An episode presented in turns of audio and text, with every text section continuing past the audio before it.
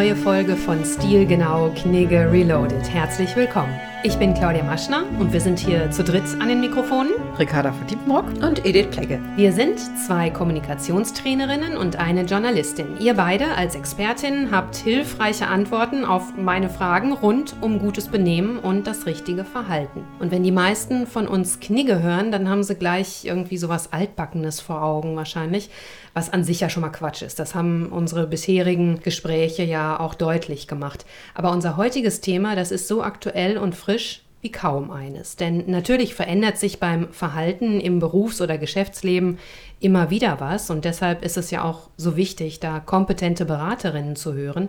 Was allerdings das Verhalten in der Öffentlichkeit angeht, da haben wir zurzeit besonders gravierende Änderungen mitgemacht oder auch durchgemacht, je nachdem, wie man es empfindet. Und im Grunde weiß ja auch keiner, was in einem Jahr zum Beispiel, wie das aussehen wird oder in einer Zeit, die wir oft mit nach Corona umschreiben.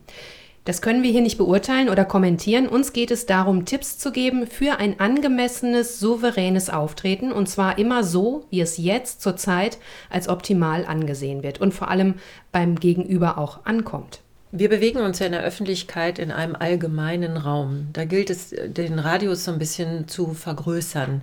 Nicht nur ich, bin wichtig, sondern es gibt Menschen in meinem Umfeld mit eigenen Bedürfnissen und mit Wünschen. Und damit es denen auch gut geht in diesem allgemeinen Raum, benehmen wir uns eben dann ein wenig, man könnte jetzt negativ sagen, angepasst. Aber ja, es ist durchaus ein Verhalten, was sich dem allgemeinen Bedürfnis anpasst. Das heißt, welche Reaktion kann es denn mir gegenüber geben? Sympathie oder Antipathie? Spontan eben einfach. Ja, Darauf, ganz, das ist eben ganz spontan.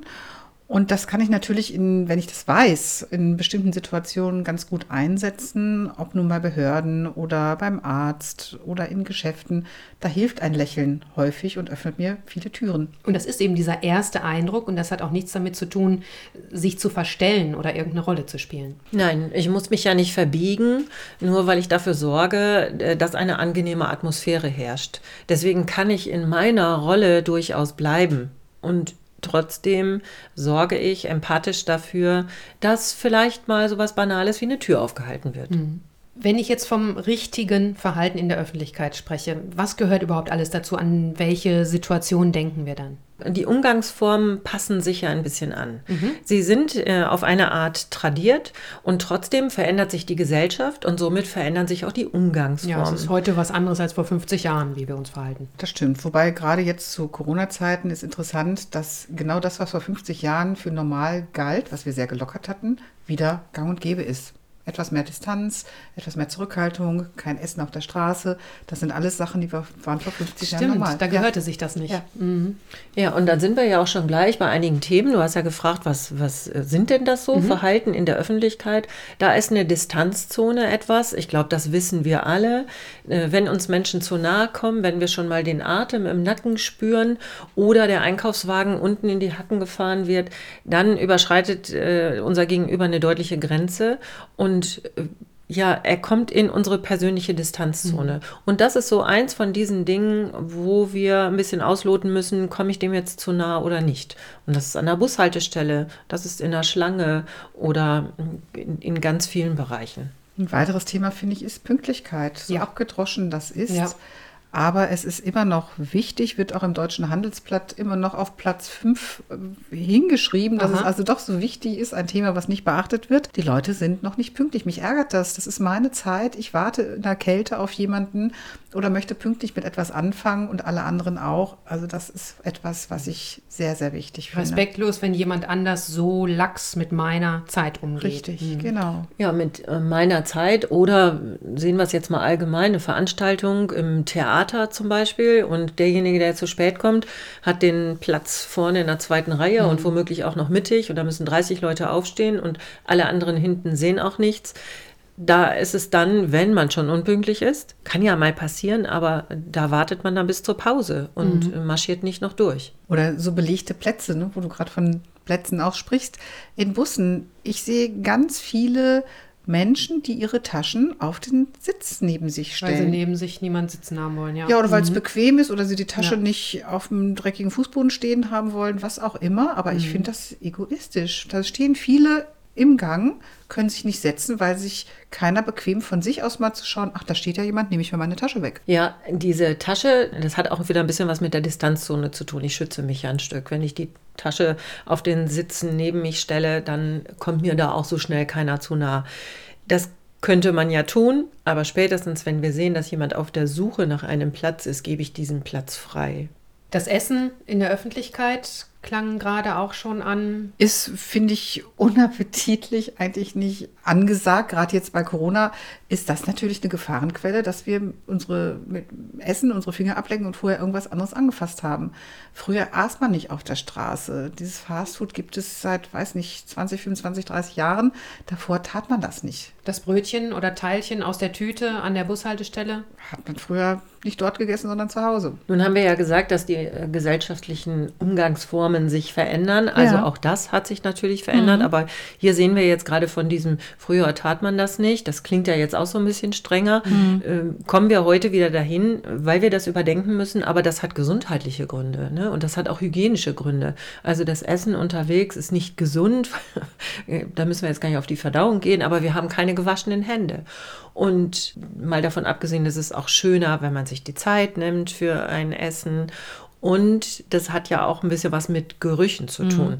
Also, wenn ich mir ah, ja. ein stark riechendes Essen mitnehme in einen geschlossenen Raum, Lieblingsbeispiel ist ja ein bisschen Bus oder Zug, aber das kann auch im Büro sein oder im sonstigen geschlossenen Raum, das riecht. Das ist für andere nicht so appetitlich, wenn das kalte dann, Ei. Und wenn ich danach zum Gespräch komme, äh, rieche ich auch möglicherweise hm. noch nach der Pommesbude. Ne? Zu der ja, das sollte jetzt auch kein erhobener Zeigefinger sein. Das mhm. hatte ja früher auch Gründe, warum man es nicht gemacht hat. Klar. Es wird jetzt immer gesagt, das sind strenge Regeln. Letztendlich sind es keine strengen Regeln, sondern es hatte ja einen sinnvollen oder hygienischen Hintergrund, der jetzt wieder aufgewärmt wird. Ein großes Thema ist auch immer die Smartphone-Nutzung. Ja, mittlerweile ja nicht nur Smartphones, sondern auch noch die AirPods im Ohr. Also man hört nichts, man sieht nichts, weil wir mit unserem iPhone und den Geräuschen in unserer eigenen Welt sind. Sind abgeschottet? Sind total mhm. abgeschottet, was natürlich dazu führt, ohne dass es absichtlich gemacht wird, dass wir rumrempeln oder angerempelt werden, weil natürlich die Handyträger das gar nicht so richtig mitkriegen, was um sie herum geschieht. Das finde ich zum einen schwierig. Sie hören auch nicht, was gesagt wird. Beim Essen in der Kommunikation finde ich es auch schwierig, weil keine Kommunikation stattfinden kann, weil die mit ihren Handys beschäftigt sind. Mhm. Jetzt werden sie ja schon mal so offen getragen. Ja. Äh, wir sprechen ja dann quasi in das Handy. Sieht auch ein bisschen merkwürdig aus. Gut, ich sehe jetzt, der führt keine Selbstgespräche, sondern redet mit seinem Handy. Trotzdem darf man das auch noch mal gut überdenken. Also die Form des Umgangs in der Öffentlichkeit einfach mal überlegen, ob das jetzt sein muss. Ja, ich finde auch in den Zügen ist schwierig. Es gibt ja extra so Silent-Waggons, mhm. in denen du schweigen sollst und da ist jemand, der laut in sein Handy spricht sodass alle anderen, die lesen möchten, gestört sind. Ich weiß nicht, ob diejenigen sich darüber Gedanken machen, aber das sind so Dinge, die sind nicht sehr empathisch. Ein extrem schönes Beispiel für äh, so ein positives Verhalten ist, das sieht man auch häufiger im Ausland, auf der Rolltreppe einfach rechts zu stehen und äh, damit denjenigen, der es eilig hat, ganz locker links vorbeigehen zu lassen. Das hat mich sehr beeindruckt, dass das gut klappen kann, ohne dass weiter drüber geredet wird. Also oder dass irgendwo ein Schild steht. Rechts steht, links geht. Also solche so. Schilder ja. gibt es ja, ja durchaus. Ja, ist ja auch ganz einfach zu machen. Ja, und keine strenge Regel. Genauso mit dem Türoffenhalten. Da wird ja auch viel drüber gesprochen, soll man eine Tür aufhalten oder nicht. Wir haben das mal sehr schön erlebt in einer Gesamtschule, dass alle Schüler automatisch jedem die Tür aufhielten, mhm. weil die Lehrer dicke Taschen hatten oder andere Schülertaschen hatten. Wir fanden das sehr positiv und schön. Und es hat ja auch einen Sinn, das ist unabhängig von Alter, Geschlecht und sonstigem, sondern wenn ich merke, da kommt jemand hinter mir, der hat vielleicht was in den Händen, kann ich doch mir eben den Moment Zeit nehmen und das registrieren, um die Tür aufzuhalten. Oder auch jemanden vorlassen? Ja, mhm. natürlich. Wenn ich es nicht eilig habe und ich merke, jemand hinter mir scharrt mit den Hufen, kann ich an der Kasse eine Minute länger stehen mit meinem vollen Einkaufswagen. Die Kasse bringt mich dann zu äh, Umkleidekabinen. Das habe ich auch schon häufig festgestellt, dass die Umkleidekabinen aussehen wie ein Um- und Ankleideraum der Woche nicht aufgeräumt wurde. Ja. Mhm. Also das, was ich gebraucht habe, kann ich ja dann auch zumindest wieder an den Kleiderbügel neben der Kabine platzieren wenn wir uns so reden hören, ja schon fast oberlehrerhaft, könnte man böse sagen. Das gehört sich und das gehört sich. Wir wollen ja nicht oberlehrerhaft sein. Und trotzdem nervt es doch. Es gibt ein Verhalten, was einfach total nervt und wo ich mich freue, wenn es anders ist. Ich freue mich über ein nettes Wort für Menschen, die eine Arbeit für mich verrichten. Ich freue mich darüber, wenn mich jemand vorlässt an der Kasse, weil, ich es eilig habe. Ich freue mich, wenn jemandem ähm, mit dem Kinderwagen oder dem Rollstuhl hilft oder wenn ich es selber machen kann. Das, da bricht uns doch kein Zacken aus der Oder Krone. einfach mal ein Lächeln. Oder ein Lächeln. Mhm. Danke, bitte. Das hat aber Hallo. alles ein bisschen was mit Muße und Zeit zu tun. Sich die Zeit zu nehmen, eine Sekunde zu warten, die Zeit zu nehmen, jemand anzuschauen, die Zeit zu nehmen, zu lächeln. Ich glaube, alle sind so in ihrem Tunnel, dass sie dafür nicht offen und bereit sind. Und natürlich freue ich mich auch darüber und finde das wunderbar. Aber das können wir auch selber ein bisschen steuern. Mhm. Und es hat zwar mit Zeit zu tun, aber es dauert ja nicht lange. Nein, also, natürlich nicht. Genau. Nee. Es hat ich auch so. ein bisschen mit eben umsichtigen Verhalten zu tun. Nicht nur an mich denken, es hat auch was mit Egoismus zu tun. Mal zu gucken, was ist links und rechts von mir, was ist vor mir und was passiert hinter mir. Im Autoverkehr macht man das doch auch. Mhm. Da gibt es die festen Regeln und an diese anderen Regeln könnte man sich ja einfach mal wieder erinnern, so wie wir es jetzt gemacht haben, bezogen mhm. auf die einzelnen Situationen. So ein bisschen rückbesinnen, obwohl ich dann in meiner Rolle immer noch authentisch bin. Ja, verbiegen muss ich mich auf keinen Fall. Ich mache mir natürlich Gedanken, in welcher Situation befinde ich mich, was wird vielleicht von mir gesellschaftlich erwartet und in manchen Situationen möchte ich vielleicht auch dem entsprechen.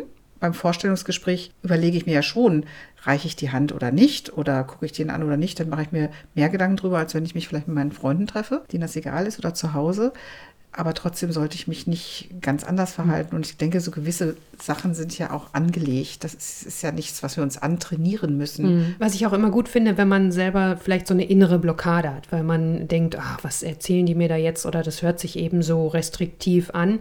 Einfach mal einen Tag ausprobieren wie das ist. Einfach mal einen Tag sich ein bisschen anders verhalten. Ein Tacken netter hier und ein bisschen mehr lächeln da und einfach mal kurz innehalten oder so und gucken, wie es einem abends damit geht. Was man vielleicht auch für Begegnungen hatte. Das heißt ja auch, dass man so gespiegelt wird von seinem Gegenüber. Mhm. Und ich habe das mal ausprobiert, so an einer Kreuzung, wenn man sich so mit dem Auto umkreist. Ich habe mal gelächelt, die haben alle zurückgelächelt. Automatisch.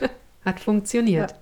Wenn wir hier die Situationen und äh, Themen jetzt so aufgezählt haben, ist ja ein ganz wichtiger, so, so ein grundsätzliches Ding einfach der Umgangston. Der Umgangston wird ja auch schon mal häufiger gesagt, ist ein bisschen rauer geworden. Äh, wir trauen uns vielleicht schon mal eher etwas zu sagen. Vielleicht überprüfen wir uns da auch noch mal. Ist unser Ton denn auch immer so, wie wir ihn gerne hören möchten? Oder lässt sich da auch vieles positiver formulieren?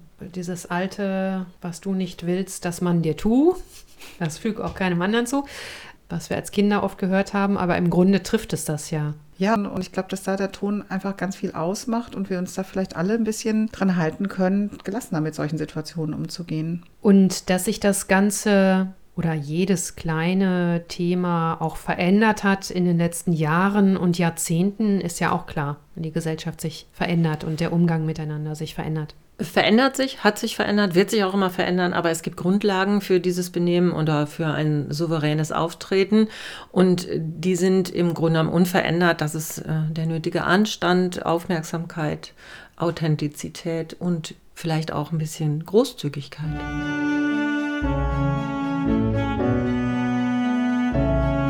Das heißt also, der wichtigste Tipp, das Fazit to go, wenn es um das richtige Verhalten in der Öffentlichkeit geht. Würde ich ganz gerne Mark Twain zitieren. Freundlichkeit ist eine Sprache, die Taube hören und Blinde sehen können. Anstand hat überhaupt kein Verfallsdatum, Manieren sind zeitlos und Benehmen sind doch so gültig wie eh und je. Vielen Dank für heute. Das war Stilgenau Knigge Reloaded für einen sicheren Auftritt und den richtigen Umgang. Wir sagen auf Wiederhören, bis zur nächsten Folge. Wir, das sind von Stilgenau, Ricarda von Diepenbrock, Edith Plegge und ich bin Claudia Maschner.